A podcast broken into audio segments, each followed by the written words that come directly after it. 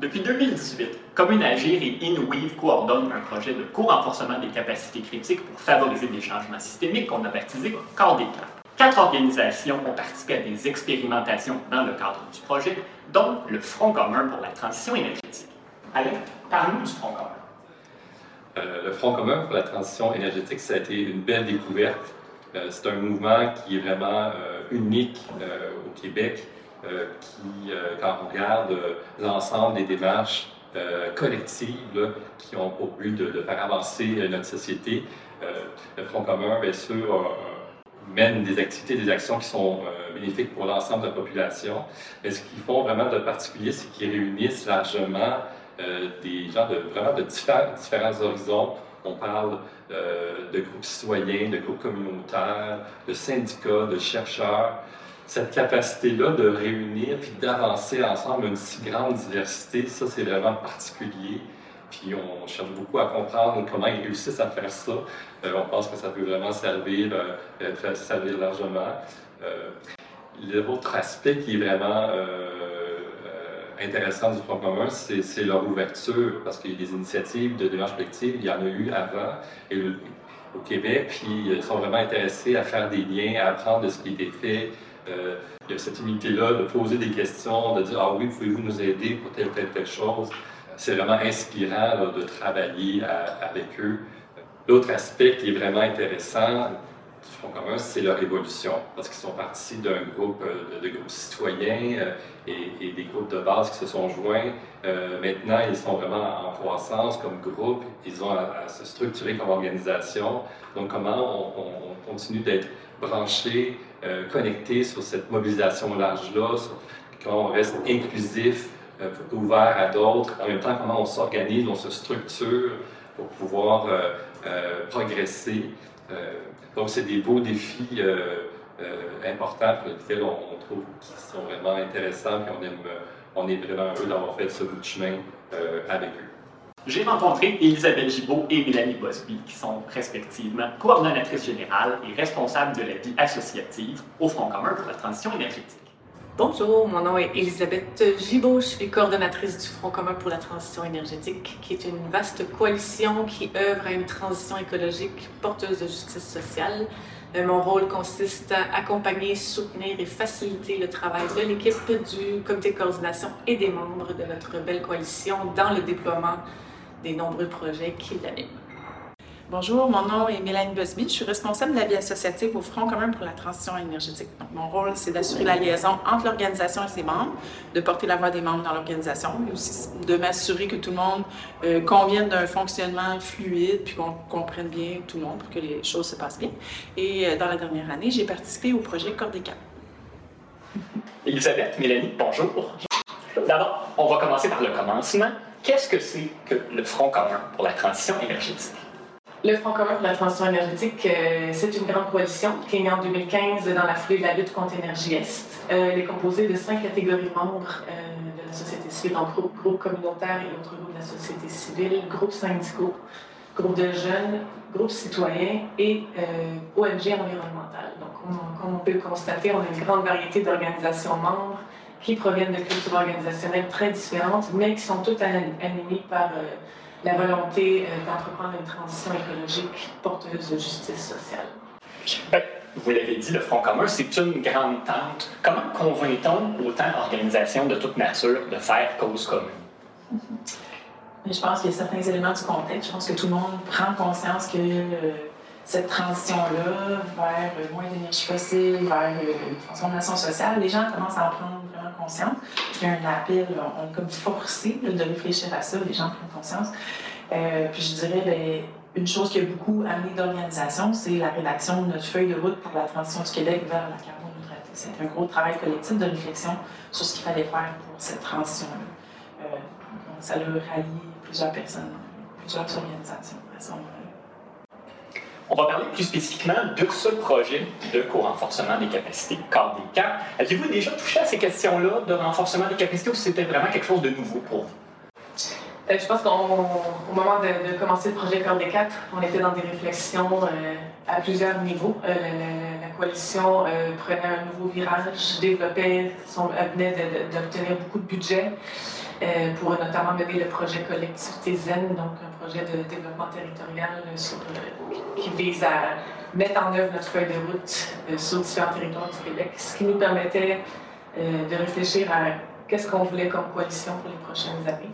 Euh, quand moi je suis arrivée en poste, on m'a donné le, mandat de développer une coalition qui soit en mode organisation apprenante et collaborative. Donc le projet des arrivait à point à ce moment-là pour nous aider à, mettre la chair autour de cette os-là. Qu'est-ce que ça voulait dire concrètement une coalition qui travaille sur ces bases-là? Euh, comment on fait pour développer une coalition aussi? Euh, c'était un peu singulier comme processus, qu'une coalition, coalition s'ancre dans des projets de, grande envergure comme collectivité zen, comme différents axes de travail dont on pourra parler tout à l'heure aussi, l'axe transversal avec les solidarités avec les premiers peuples, l'inclusivité, justice sociale. Donc on avait vraiment une coalition qui visait large, qui avait des projets ambitieux. Et là, on avait vraiment un, besoin de, renforcer certaines capacités ou de, développer notre travail, notre, notre disposition, notre facilité à travailler ensemble dans la durée. Et qu'est-ce qui spécifiquement vous a donné envie de plonger? On, participe à ce projet-là, on va de l'avant. il faut dire que le projet, euh, euh, comme d'étape est arrivé un peu à un moment, euh, je dirais, presque de crise. Elisabeth l'a dit, on, partait d'une organisation avec juste une personne à la permanence, une équipe qui augmentait. très peu de structures, très peu de choses formalisées. on était aussi à un, un, moment charnière où on avait passé deux ans à réfléchir à qu'est-ce qu'il fallait faire pour faire cette transition-là c'était vraiment, on passait du mode de réflexion au mode, euh, on passe à l'action. Puis, euh, ben, au moment de réfléchir à l'action, on a demandé à nos membres, ben, qu'est-ce qu'on fait? Puis la réponse, ça ressemblait pas mal à des sens uniques qui vont dans, toutes les directions. Euh, donc, il y avait ce besoin-là de réfléchir à ce qu'on fait ensemble, à notre rôle en tant qu'acteur collectif. Puis, on avait besoin de structuration, de formaliser comment on fonctionnait. le projet Collecap ne pouvait pas mieux tomber ça répondait vraiment à un grand besoin. Il y a toujours une recherche d'équilibre aussi entre souplesse. une coalition, c'est un mouvement euh, autoportant. On convainc personne de s'y joindre. On, essaie de faciliter ou d'accompagner un travail qui veut se faire, qui fait en sorte que des, organisations se réunissent spontanément autour d'un objectif.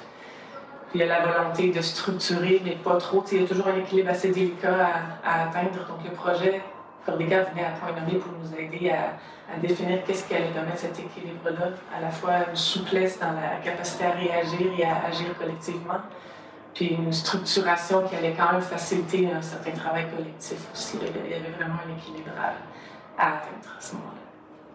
Au moment d'amorcer cette expérience-là, vous avez identifié sept défis systémiques auxquels vous avez à faire face. Il y avait donc beaucoup de terrain à couvrir. On s'arrête sur quelques-unes des sept la transition énergétique, ça touche tout le monde, tout le monde doit contribuer si on veut pouvoir avancer. Et vous avez un membership qui est très, très divers, est très large. Comment parvient-on à, concilier autant de différents points de vue et des intérêts différents? C'est jamais facile. Hein? C'est jamais facile de, travailler dans cette grande diversité-là. Je l'ai dit tout à, tout à l'heure, quand on a posé la question à nos membres, qu'est-ce qu'on fait ensemble, les réponses étaient vraiment multiples je pense qu'on s'en est tiré de. Il y a plusieurs clés pour s'en tirer. Une de celles-là, c'était euh, d'arrêter de se dire qu'on parle d'une seule voix, puis de reconnaître la multiplicité des modes d'action, des positions, puis de travailler, de l'accepter. Hein, qu'on ne parle pas d'une seule voix. Euh, puis de laisser du lousse, laisser de l'air. Fait que notre planification, euh, quand on s'est demandé ce qu'on allait faire ensemble, on a défini sept axes de travail pour essayer de rejoindre le plus de membres possible, mais leur donner la latitude puis qu'ils se retrouvent dans le genre de travail qu'il y avait à faire. je pense euh, se donner du lousse, pas essayer de parler d'une seule voix, puis avoir plusieurs axes pour travailler, euh, ça a permis de coaliser plus facilement qu'autour d'un seul noyau, d'une seule voix. Et je pense qu'il fallait que collectivement aussi, on s'autorise à à faire des petits pas. On a des objectifs très ambitieux. On est tous animés par la volonté de lutter contre le changement climatique, de faire face à l'urgence climatique. Puis il y a beaucoup à faire. C'est complexe, c'est vaste. Il y a des énormes changements à entreprendre. Puis il fallait qu'on se donne un petit peu de place sous la capacité de voir que pour y arriver, il fallait qu'on fasse des pas qui n'allait pas être aussi grand que ce qu'il faudrait qu'on fasse idéalement dans l'idéal, mais se donner l'espace mental de, voir qu'on avait le droit à des erreurs, on avait le droit à des ajustements, il fallait faire des premiers pas, puis essayer. Euh, tout ce qu'on essaie de faire au Front commun pour la transition énergétique n'a jamais été fait encore. La transition écologique, euh, porte de justice sociale au Québec, on, on entreprend à peine ce chemin-là.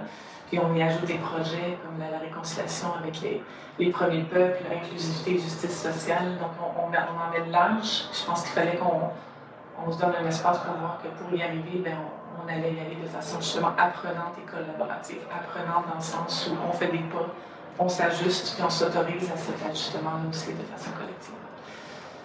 Dans un même ordre d'idée, ça doit être un défi non seulement faire travailler tout ce monde-là aussi, mais aussi de donner une voix à tout le monde. Comment on parvient à donner une voix à tous ces différents, cette multitude-là de groupes qui font partie du Front commun? Je pense qu'on prétend pas qu'on réussit à donner une voix à tout le monde. On essaye très fort. Euh, on est en train d'essayer de développer euh, des stratégies pour euh, atténuer les, différences dans les, dans, les, pouvoirs des différentes organisations. C'est un travail qu'on avance. Hein. Comment on fait C'est une bonne question. C'est une bonne question. Mais je pense qu'il y a quelque chose qui est important, c'est de prendre connaissance de ces relations de pouvoir-là essayer de les rendre explicites puis de travailler explicitement à réduire ces inégalités de pouvoir. -là. Donc, essayer de donner une voix à tout le monde, que ce soit dans les processus, dans le fonctionnement ou euh, dans le choix des projets. Mais euh, il n'y a pas une, seule bonne réponse. Je ne sais pas ce que tu dire.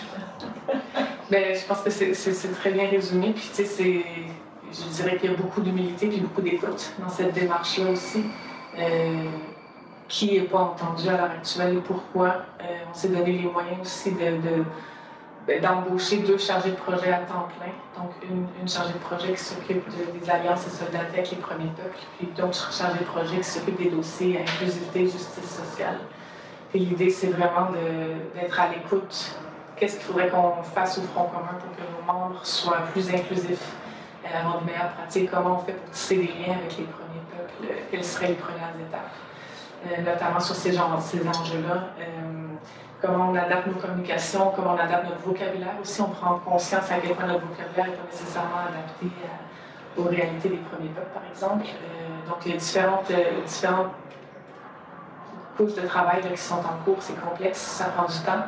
Puis, comme, comme Mélanie disait, je pense que c'est un chemin qu'on commence à faire. Il y a encore beaucoup à faire. On n'est vraiment pas parfait, mais on a la volonté vraiment de faire en sorte que chacune des organisations membres au Front commun, chacune des catégories de population qu'on essaie de, rallier, d'inclure dans la lutte euh, contre l'urgence climatique euh, sont entendues. Au cours des dernières années, le Front commun est passé d'une organisation assez légère qui dépendait des contributions des membres à une organisation qui a un financement plus large, une permanence, vous êtes doté euh, d'une capacité organisationnelle, que ce soit des ressources humaines, le budget, tout ça. Comment s'est opérée cette transformation-là?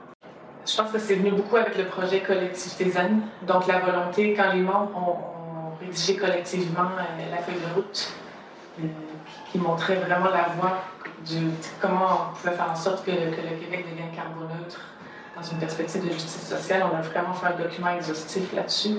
L'idée, c'était de voir ben, comment on met en action ce document-là de façon collective. Le projet Collectivité Zen est arrivé par la suite. Ça a été un des premiers projets que, qui, est de, la feuille de route. Euh, pour ce projet-là, on a cherché beaucoup de financement qu'on a obtenu, qui a permis d'augmenter nos capacités, notamment l'équipe, comme Mélanie disait. On est passé de une personne à 17 personnes actuellement à l'embauche du Front commun.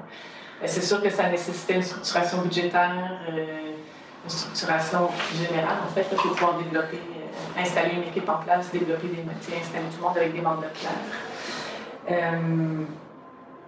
c'est une transformation qui, est encore en cours. Ça, ça se fait pas en un clin d'œil. Euh, ça, demande, euh, ça demande quand même une capacité collective euh, particulière parce qu'on est passé d'une coalition plus traditionnelle où, traditionnellement, traditionnellement les, les, coalitions se réunissent autour d'un enjeu bien précis de façon ponctuelle. Souvent, ça naît, ça meurt des coalitions. depuis le projet Collectivité Z, je pense que le, Front commun demande à ses membres de, de s'inscrire dans une durée qui est assez singulière pour une coalition.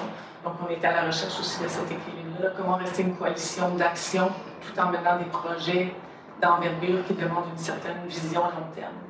Donc, je répète, collectivité zen, on a un projet de transition juste en milieu de travail ici, tous les axes transversaux, inclusivité, justice sociale, alliance avec les premiers peuples.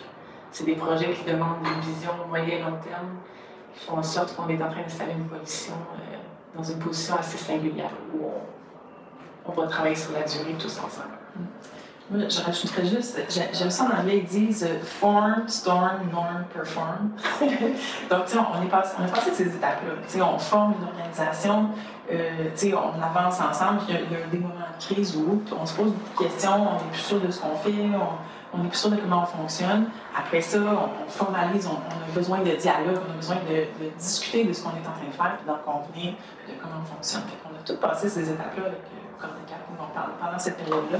Puis après ça, bien, on, est capable d'être plus efficace. je trouve que ça résume bien les étapes qu'on a traversées. Et comment arrive-t-on à changer notre structure et à croître de pareille manière sans perdre de vue qui on est et ce qu'on veut accomplir? Mais moi, la, réponse qui me vient, c'est que la, mission euh, du Front commun pour la transition énergétique, qu'on appellerait probablement maintenant plus le, Front commun pour la transition socio-écologique si on avait le euh, quand, cette mission-là est tellement importante, euh, c'est pas difficile de ne pas la perdre de vue. Je pense que c'est ça qu'il faut faire. C'est ça notre but. Puis c'est toujours rester au centre de, de toutes nos démarches, de comment on arrive, comment on procède, comment on incarne, qu'est-ce qu'on essaie de faire. Quand on vise des changements systémiques, comme c'est le cas du Front commun, mais qu'on doit aussi faire des changements importants à l'interne, comment on combine ça, la grande et la petite échelle? Je dirais que ce n'est pas un exercice aisé, puis on l'a traversé dans la dernière année et demie. C'est sûr que ça cause des frustrations parce que nos membres qui attendent de l'action, qui attendent qu'on soit sur le terrain pour euh, agir sur l'urgence climatique, euh, des fois, il peut y avoir des, incompréhensions sur le fait que l'on est en structuration interne pour pouvoir accueillir les membres de l'équipe et installer une structure de travail qui fasse en sorte que justement les objectifs puissent être accomplis. Euh, ça demande du temps. Le temps, on ne l'a pas. Tout le monde est en mode urgence climatique. Tout le monde est préoccupé par l'urgence climatique, nous aussi, à l'interne. Donc, c'est sûr que ça entraîne des fois euh, un, climat de travail ou un climat de collaboration qui peut être un peu générateur de frustration, mais avec la, la communication, collaboration, on, traverse étape par étape quand on cheminer. Justement, on vient de finir d'adopter notre planification stratégique qui fait en sorte que les membres ont collectivement été appelés à se prononcer sur les, les sept axes de travail sur lesquels on veut euh, travailler collectivement dans les prochaines années. Donc, on voit là, que, tranquillement, on a franchi des étapes importantes qui font en sorte que notre structuration interne va porter ses fruits à l'externe aussi, puis euh, on pourra poursuivre le chemin ensemble ça demande de la patience. Je pensais que la phase un peu, euh, j'aime dire euh, qu'on était un, peu comme une chenille dans un cocon. on avait besoin d'un petit temps d'incubation pour, euh, pour, déployer nos ailes. Fait que, ça demandait de la patience de la part de nous membres. J'espère qu'on va être capable de répondre à leurs attentes maintenant qu'on émerge du cocon. Vous l'avez mentionné plus tôt, vous faites une grande place au peuple autochtone au sein du Front commun. Parlez-nous de cette démarche. je pense que c'est une démarche très importante. C'est pas toujours facile non plus, euh, beaucoup d'écoute. Le chemin n'est euh, pas tracé, hein, le chemin de la réconciliation avec les premiers peuples. Euh, Emmanuel pourrait vous parler, c'est notre collègue Emmanuel qui, est la chargée de projet en poste, pourrait nous parler de, de, la difficulté de, de, créer ces alliances-là ou de savoir par où commencer. Donc c'est un travail qui, qui, commence à prendre un élan et à porter quelques fruits aussi, mais on est encore au début. Là je parlais plutôt du vocabulaire. Je pense qu'on a été beaucoup sensibilisés la dernière année au fait que la perception du territoire euh, par les, les, allochtones, donc les Blancs du Québec, est très différente de celle des, peuples autochtones. On a tout intérêt justement à mieux comprendre euh, comment les territoires sont perçus pour, euh, pour alimenter notre lutte pour une transition socio-écologique. Donc il y a un enrichissement mutuel qui est en train de se faire et puis un ancrage aussi de nos luttes qui sont en train de se faire, qui, je pense qu'ils vont être très, très fructueux pour la suite. Moi, je pense que c'est le fun d'expliquer pourquoi, pourquoi cette alliance-là avec les autochtones. Euh, il y a quand même des études qui montrent que les endroits où il y a plus de biodiversité sur la Terre sont des endroits protégés, sur lesquels il y a des, peuples autochtones. On peut se dire que ben, c'est souvent des régions éloignées. Mais euh, je pense que dans leur vision, leur approche, leur espèce de vision de la vie, euh, une approche beaucoup plus holistique et beaucoup plus euh, intégrée des différentes, euh. C'est comme le territoire, la culture, euh, l'environnement. Pour eux, c'est toute une seule et même chose. Ils ont vraiment une approche plus globale. Je pense qu'on a vraiment à apprendre de ces personnes-là.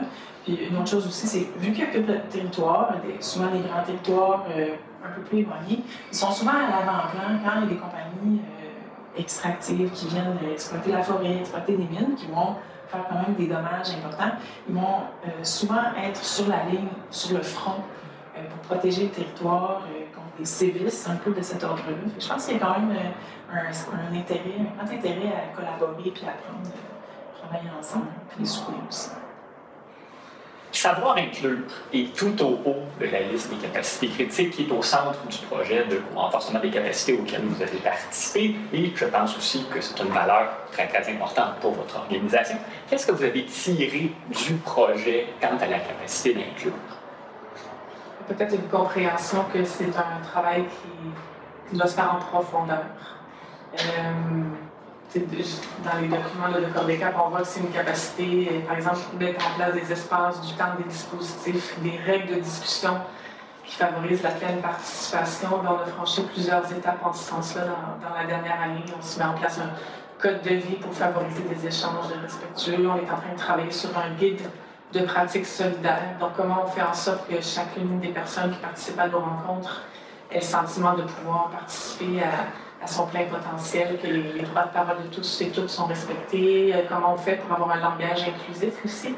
On travaille à plusieurs niveaux euh, sur tous ces aspects-là d'inclusivité. Euh, on vient d'adopter un guide pour le langage épicène. donc, il y a vraiment plusieurs axes de travail qui peuvent être faits pour, pour incarner le savoir inclure.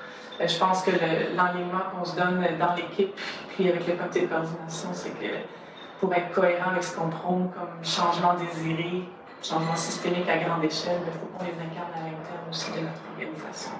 C'est un peu la perspective qu'on se donne quand on, parle de savoir inclure. Le savoir inclure, c'est que dans nos pratiques quotidiennes, il faut qu'on incarne ce qu'on désire. Je rajouterais juste que je vois euh, au travers de toutes les questions euh, dans tous les sujets dont on discute, et puis notamment celui-là, un mot-clé, c'est le temps. Mm-hmm. Euh, on essaie de faire des changements profonds, on travaille la complexité, on essaie d'inclure, euh, on a besoin de dialogue, on, essaie d'avoir un fonctionnement démocratique. Et le temps, c'est vraiment un déterminant pour réussir ça. Puis c'est pas toujours facile. On sait que des fois, les calendriers politiques ou de l'actualité nous amènent dans la rapidité de réaction, tout ça. Fait que c'est un défi. Mais je pense qu'il faut apprendre à ralentir, apprendre le temps. C'est un défi. Maintenant, ce projet Corps des Quatre, il a pris quelle forme concrètement pour votre organisation? Eh, on a fait une série de huit expérimentations, c'était le, terme qui était employé dans, le cadre du projet, donc des expérimentations qui réunissaient les, membres de notre comité de coordination puis quelques membres de l'équipe. Euh, le comité de coordination au Front commun est composé de représentants de chacune des catégories membres euh, de la coalition. Donc, euh, on s'est soumis à l'exercice de faire des expérimentations où, avec l'aide de, personnes consultantes, euh, on essayait de réfléchir concrètement à la prise de décision au Front commun en contexte de changement systémique et de complexité. Donc, comment on fait dans notre structure qui est en croissance rapide, qui a beaucoup de projets en branle, on a la volonté d'agir sur l'urgence climatique de façon rapide, mais comme Mélanie disait, on, est tous en train de mettre en branle des projets qui demandent du temps et une capacité de, mener un travail en profondeur. Donc, comment on fait pour prendre des décisions dans ce contexte-là? C'était l'objectif des, des expérimentations. Oui, j'ai l'impression qu'avant le projet Cordécap, on était dans une situation euh, où toutes ces choses-là, c'était un peu une flotte de laine qu'on n'arrivait pas à démêler. Ça nous a permis de tranquillement déballer, de réfléchir. Ça a été un peu pénible au début, quand il y a les nœuds. Euh, oh, c'est difficile de voir par où commencer trouver le petit bout qui, dépasse. Euh, puis tranquillement, ben, on est arrivé dans ces étapes-là, toutes ces choses-là. Puis ça prenait du temps de dialogue aussi pour convenir de comment on allait prendre une décision, puis comment, comment toutes ces choses-là, cette complexité-là, l'inclusion allait être prise en compte dans notre façon de fonctionner. En cours de projet, vous allez procéder à un diagnostic organisationnel et à une planification stratégique. Euh, les gens qui écoutent ça de l'extérieur, ça, demande probablement quelques petites explications. Mais concrètement, ça veut dire quoi? on a la chance euh, au Front commun d'être entouré de, personnes avec des, compétences euh, assez variées et exceptionnelles. et qui apportent vraiment leur contribution pour nous faire avancer dans les travaux, ou nous faire comprendre certains enjeux. Puis en l'occurrence, là, on, est allé, on a eu du soutien pour faire une planification stratégique, pour essayer de déterminer, vraiment nous aider. Sais, comme Mélanie parle la clotte de laine, puis du fait que les, les membres arrivaient au Front commun, mais avaient toutes sortes de volontés de travail collectif. Il fallait qu'on arrive à déterminer c'est quoi le, travail qu'on faire ensemble, qu'est-ce que le Front commun, c'est quoi son rôle au Front commun précisément. Est-ce que vous voulez qu'on fasse plus de mobilisation, plus de représentation, plus de concertation?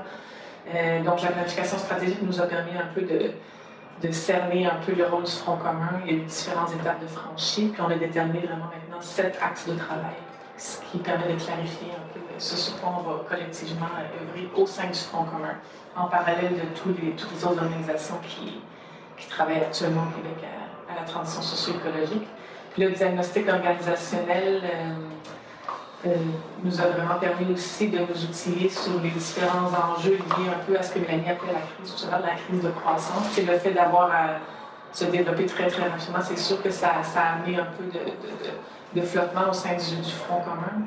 Une coalition qui se structure déjà, c'est assez inusité d'avoir une permanence comme ça. Donc, le diagnostic est de mettre le bas sur des enjeux, puis des, des outils ou des, des, des, recommandations pour permettre de, tranquillement, pas vite, dénouer les nœuds puis arriver à, à faire le travail collectif qui était attendu de tout ça. Une des capacités critiques qui a été mise en lumière pendant le projet, c'est dialoguer dans un contexte de complexité. Ça me semble s'appliquer parfaitement à ce que vous faites. Pourquoi c'est important pour vous de travailler sur des processus décisionnels? Mais parce que, on a mis tout à l'heure, hein, la, vie d'une organisation, on la, forme, il y a des tensions, on formalise, puis après ça, on peut aller dans l'action puis être plus efficace. Euh, ce processus-là est un peu. Puis c'est ça qui va réduire les tensions puis les conflits. Quand on, puis quand on a parlé de diagnostic organisationnel, il s'agissait de regarder un peu euh, dans quel état on se trouvait, quels étaient les problèmes, quelles étaient les, des actions à mettre en place pour mieux fonctionner. Puis une des choses qui était identifiée, c'était euh, qu'il y avait beaucoup de tensions, puis qu'il y avait peu de clarté sur le fonctionnement. Euh, puis ça, ça amenait des tensions. Fait de formaliser comment, euh, ça ne veut pas dire d'être rigide puis euh, d'être toujours by the book, mais au moins de se dire entre nous comment on souhaite fonctionner pour soutenir notre fonctionnement puis atteindre nos objectifs. Bien, ça, diminue beaucoup les conflits et les tensions. Fait que c'est juste ça l'objectif. Je pense que c'est nécessaire. Bien, c'est nécessaire. C'est facilitant en tout cas. Vous avez utilisé un cadre organisationnel participatif. Dites-nous un peu, c'est quoi les défis, les enjeux que ça implique? Mais la participation, ça demande du temps, encore une fois. On est beaucoup dans la co-création. On a parlé de co-renforcement des capacités.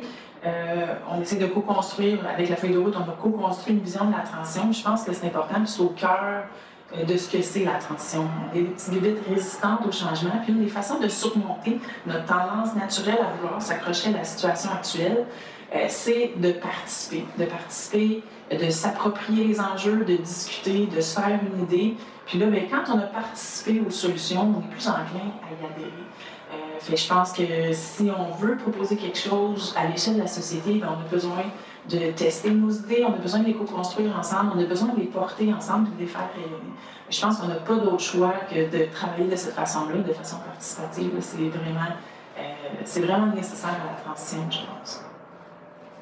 Vous avez aussi expérimenté une prise de décision par consentement.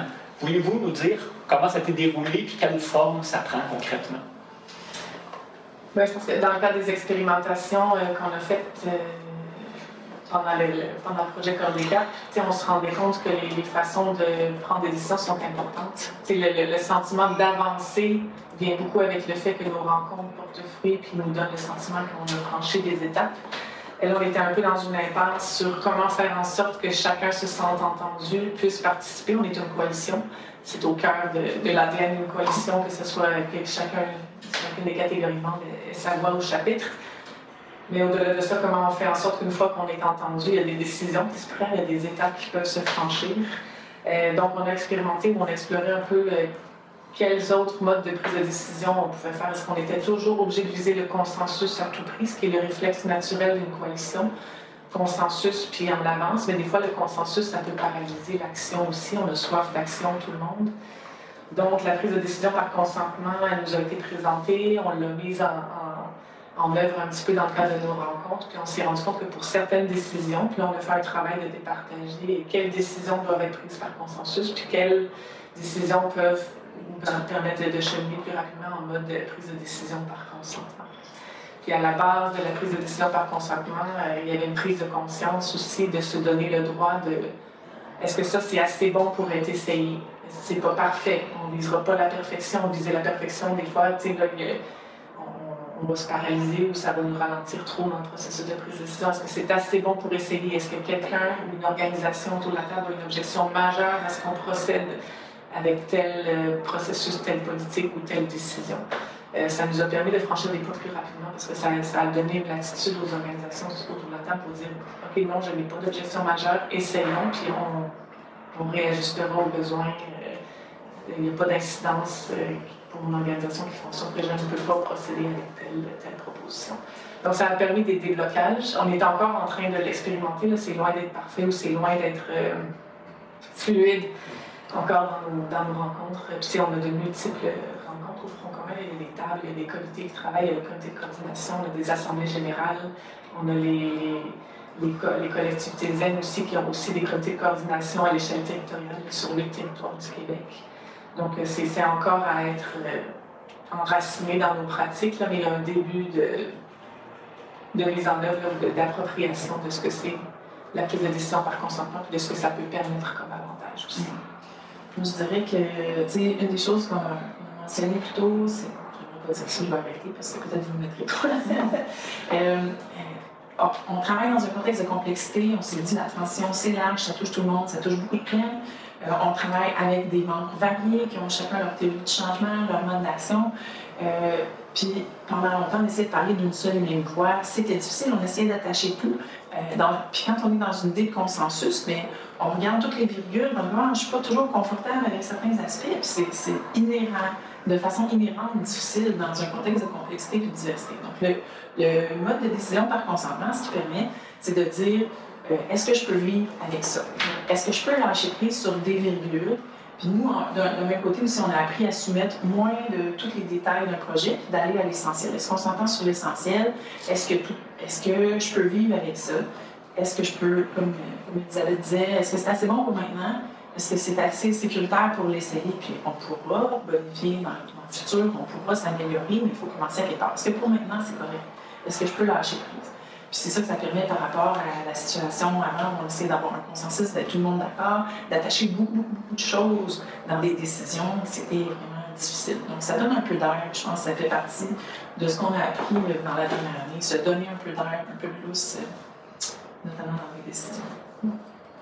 Le Front commun, de par sa nature, on doit composer avec un enjeu de double redevabilité que n'ont pas d'autres organismes. Si vous pouviez nous expliquer de quoi il s'agit et comment on surmonte les défis que ça pose. Oui, ben, je pense que la, une coalition, ce n'est pas une organisation comme une autre. Ça, c'est une réalité avec laquelle on doit composer au Front commun. Euh. Donc, l'enjeu de, double redevabilité, c'est vraiment inhérent au fait qu'on est une coalition de Front commun. Une coalition, c'est vraiment une organisation en soi. Euh, on ne peut pas composer avec une coalition comme on, dans une autre organisation, notamment au sein d'un CA. Nous, notre CA, c'est notre comité de coordination. Et euh, l'expérimentation Cordécap nous a vraiment permis de prendre conscience du fait que euh, chaque organisation qui participe aux instances du Front commun pour la transition énergétique sont d'abord redevables à leur organisation d'attache, doivent aller chercher des mandats auprès de leur organisation d'attache. Ça amène une complexité dans les discussions, ça amène une différence aussi dans la capacité de réagir rapidement à certains enjeux, à certaines décisions qui doivent être prises. Euh, la, façon d'aller chercher un mandat n'est pas la même, par exemple, dans une organisation syndicale que dans un groupe citoyen. Il y a une capacité de réaction qui est beaucoup plus rapide d'un côté que, de l'autre. Ce n'est qu'un exemple, mais euh, c'est vraiment une réalité euh, avec laquelle on doit composer au front commun quand on doit prendre des décisions. Donc l'enjeu de double redevabilité. Je pense que c'est quelque chose euh, à quoi il faut s'habituer, parce qu'on l'a dit, on a beaucoup besoin de travailler ensemble, de co-construire pour la transition. Ça amène du travail collaboratif à plusieurs niveaux. Par exemple, notre, projet Collectivité Zen, Zen, c'est pour zéro émission nette. Euh, c'est des projets territoriaux sur lesquels euh, on, rassemble des acteurs. C'est un peu des mini-fronts communs pour la transition énergétique. ben là, il y a comme des, des défis d'arrimage. il y a ces collectivités-là ont elles-mêmes des partenaires qui ont des mandats, des missions d'organisation.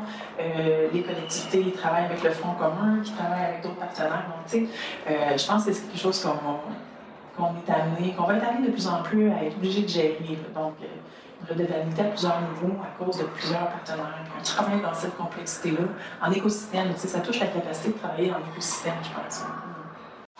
Vos expérimentations à l'intérieur du projet ont aidé à clarifier le rôle de différentes instances au sein du Front commun. Décrivez-nous brièvement comment s'est fait ce travail-là. Ben, ça s'est passé beaucoup avec le projet Corps des Cap. Comme, comme je le disais tout à l'heure, j'ai dire ça.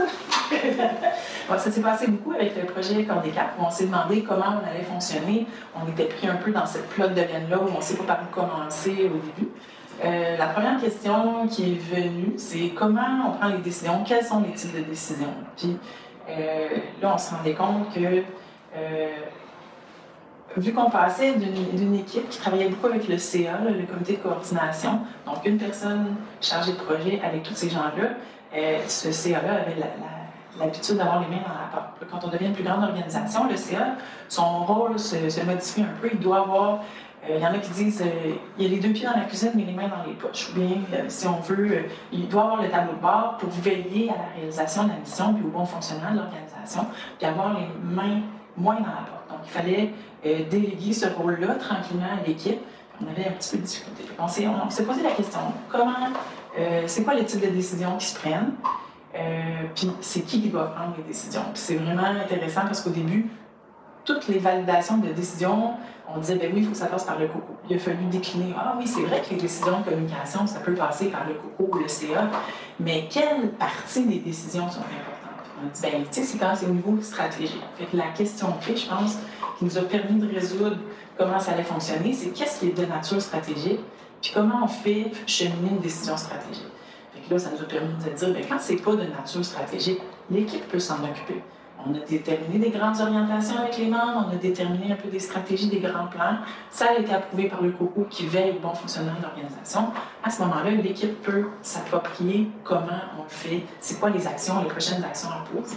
Donc, c'est pas, euh, on n'a pas réinventé la roue, mais ça a été vraiment une, question euh, super importante. Qu'est-ce qui est de nature stratégique, puis c'est ça qui compte concerne le coco. Donc, c'est là, dans cette instance-là, où il y a tous les types de membres qui sont représentés, puis qui ont un certain recul sur tous les projets, que les décisions de nature stratégique se prennent. C'est là qu'on détermine est-ce qu'on a besoin de consulter davantage les membres, est-ce qu'on a besoin de se poser des questions sur l'inclusion, tout ça? Ça, ça concerne le CA. Puis l'équipe, euh, ça, ça lui a permis de prendre un peu d'air aussi, puis de, de développer ses capacités, puis prendre sa place dans l'organisation. Un des legs du projet pour le Front commun pour la transition énergétique, c'est une page web qui traite de la richesse du travail en coalition. Décrivez-nous un peu de quoi il s'agit. Euh, la volonté, c'était de ne pas s'attarder seulement sur les défis du travail collaboratif ou de la prise de décision au sein d'une organisation comme une coalition. On voulait prendre un moment, euh, se donner les moyens de, réfléchir aussi aux atouts, aux forces. C'est pas pour rien que se créent des coalitions. Euh, Québec ou ailleurs, parce que ça a une richesse. Le fait de travailler en coalition, ça donne une force. Puis qu'est-ce qui donne cette force-là? On a pris le temps euh, de l'analyser euh, par catégorie de membres, de voir ben, quels sont les atouts de chacune de nos catégories de membres, puis qu'est-ce qui fait qu'ensemble, on, on, arrive à faire un travail collectif qui, fasse une différence. Euh, on, a réfléchi à cette page web-là, on cherchait une image qui puisse transmettre cette force-là d'un travail collectif. On est arrivé avec l'image du tricot. Donc, euh, chacune des organisations, des catégories d'organisations Front commun arrive avec une couleur de laine. Et puis, on tricote ensemble. Donc, l'idée, c'est pas de faire une seule couleur. Donc, on fera pas un chandail d'une seule couleur. Chacune des couleurs s'allie pour faire ensemble un vêtement quelconque ou euh, une œuvre quelconque pour la transition socio-écologique. Euh, donc, c'est l'image de fond de, cette page web-là, donc la, une couleur de feu différente qui, qui. On est allé mettre en valeur aussi, euh, par des capsules vidéo puis par du texte, les atouts et les forces de chacune des catégories euh, dans cette page. Donc, l'idée, c'est vraiment de mettre de l'avant le fait qu'ensemble, on tricote la transition socio-écologique. Si on met des, mots sur ce qu'on fait, on fait l'action collective. Puis l'action collective, ça nous permet d'être plus fort, de mettre en commun nos connaissances, euh, nos ressources, euh, nos points de vue, d'être mieux articulés. C'est vraiment important de prendre connaissance, de, prendre conscience du rôle de chacun, qu'est-ce qu'il peut apporter. Puis je pense que ce travail-là contribuer à mieux euh, avoir, avoir un meilleur portrait d'ensemble. Il nous reste quelques minutes. Si vous demandais à tour de rôle de résumer votre expérience de renforcement des capacités, quels ont été les apprentissages, les bons coups, les moins bons coups, ce que vous referiez différemment si c'était à refaire? Euh, moi, j'ai beaucoup aimé le projet parce que ça nous permettait d'aborder la complexité dans laquelle on, travaille. Ça nous a permis de mettre des mots sur les choses qu'on vivait, de mieux les articuler, de mieux comprendre que c'était un peu normal d'avoir ces défis-là. Travailler dans la complexité, la diversité, c'est pas toujours facile. Ça, ça, nous a permis un peu de valider que, OK, c'est correct. Ce sont des défis propres à des organisations qui travaillent pour des changements systémiques j'ai beaucoup aimé ça.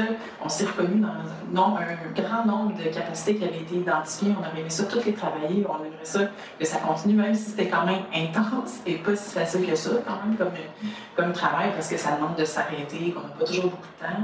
Euh, puis des fois, ça, on va en profondeur. C'est pas toujours des discussions avec lesquelles les gens sont confortables. Il y en a qui, qui avaient que ça finisse qu'on on aime ça être dans l'action. C'est des, des, discussions qui ralentissent l'action. C'est un peu comme la construction de la fondation d'une maison. C'est pas le plus beau bout, c'est pas le bout le plus excitant, mais c'est ce sur quoi tout le reste de la maison va reposer. Fait il faut que ce soit solide. C'est pas super beau, c'est pas super le fun, mais, euh, mais c'est important. Euh, fait que je pense que ça, nous a permis de mieux articuler, de construire quelque chose de plus solide pour la suite. Puis euh, peut-être un de mes souhaits, si j'avais à, revenir, mais c'est pas moi qui ai aimé le contrôle là-dessus, mais j'aurais aimé ça échanger un peu plus avec les autres organisations qui avaient des défis similaires. Et je sais qu'on travaille dans la diversité, puis peut-être chacune abordait une partie différente du projet, mais j'aurais aimé ça pouvoir euh, quand même à la fin, je me souviens de le recage, c'est un regroupement d'organisations aussi, puis il y avait quand même certains, euh, certaines choses qui résonnaient quand tu parlais, j'aurais aimé ça les entendre un peu plus. Euh, mais sinon, je pense que ça a été vraiment pas juste ce mot-là, productif, mais en tout cas vraiment riche et euh, vraiment intéressant de, de, participer à ce projet-là. Elisabeth? Je pense que c'était un projet euh, très riche, dont euh, on, on, retire les apprentissages avec le temps. Je me rends compte que comme plusieurs mois après le projet, émergent un peu plus clairement les apprentissages. Sur le coup, souvent on se demandait où on s'en va avec ça, qu'est-ce qu'on est en train concrètement de faire avancer. Parce qu'on était beaucoup justement en mode il faut agir, il faut qu'on se structure rapidement pour être en mode action. Ce projet-là nous obligeait à prendre un temps d'arrêt puis être un peu parfois dans, l'abstrait, ce qui est un défi. Les gens n'ont pas envie d'être dans l'abstrait, ils sont dans l'urgence climatique, il faut que ça soit très concret. Euh, je pense que plusieurs mois après la fin des expérimentations, là, on, voit émerger des acquis concrets par exemple, le fait de, découvrir les, 10 capacités qu'il faut développer pour renforcer euh, ou pour utiliser des changements systémiques. C'est de les nommer, justement, ça nous donne une certaine prise, une, compréhension du contexte dans lequel on, œuvre, puis une indulgence aussi sur le fait que, OK, c'est vrai, c'est complexe, ça ne repose pas juste sur nos épaules ou euh, on est dans un, mode où tout le monde a son rôle à jouer, évidemment, mais avec des termes concrets pour nous aider à avoir une prise. L'aspect prise de décision par consentement, je pense que ça a été une bouffée d'air euh, appréciable aussi. Donc, de se donner le droit d'expérimenter plusieurs modes de prise de décision, même si ce n'est pas nécessairement l'ADN ou le naturel d'une coalition d'aller vers autre chose que la prise de décision par consensus. Ouvrir cette voie-là, je pense, nous a permis de, de faire des pas significatifs dans, dans la dernière année. Moi, je compléterai en disant que euh, avant le projet Corps des Cap, il y avait beaucoup de, de tension, pas dans le sens de chicane, dans le sens de direction dans laquelle les gens voulaient aller front commun. Puis au terme de ces décisions, de cette grande discussion-là, de tout ce temps-là qu'on a pris à essayer de réfléchir à comment on fonctionnait, puis qu'est-ce qui est important de tenir en compte, quand on a mis ça sur papier, après, on a dit, ben il faut le formaliser, on s'est dit plein d'affaires, à quoi ça ressemble, les discussions étaient super faciles. On était rendus, on avait beaucoup mûri, on avait beaucoup réfléchi, les gens avaient tous cheminé, puis on convergeait maintenant vers quelque chose de vraiment consensuel au sein du comité de coordination et de l'équipe, dans la vision de comment on fonctionne et qu'est-ce qu'on fait ensemble. Ça a été super facile à la fin. Fait que, un peu difficile de le mettre en œuvre, de prendre le temps, mais qui vaut la peine, puis qui accélère après ça les discussions quand arrive au moment de, de, convenir de comment ça fonctionne, puis qu'est-ce qu'on fait, qui on est, nos objectifs. Donc, euh, facilitant pour la suite. Mélanie, Elisabeth, ça a été très intéressant. Merci beaucoup. Merci, merci. 10 capacités pour changer le monde, épisode 1. Le Front commun pour la transition énergétique, le défi de la prise de décision collective. Intervenantes Elisabeth Gibault et Mélanie Bosby, avec la participation spéciale d'Alain Meunier.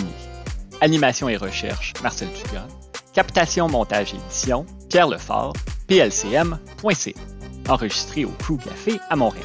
Idéation, conception et coordination, Élise Lagacé. Graphisme, Antonine Lucie, idée exclamation. Remerciements à Alain Meunier, Alexia Béreur-Lagunaris, Judith Godet, Nathalie Chapdelaine et Catherine Chouinard.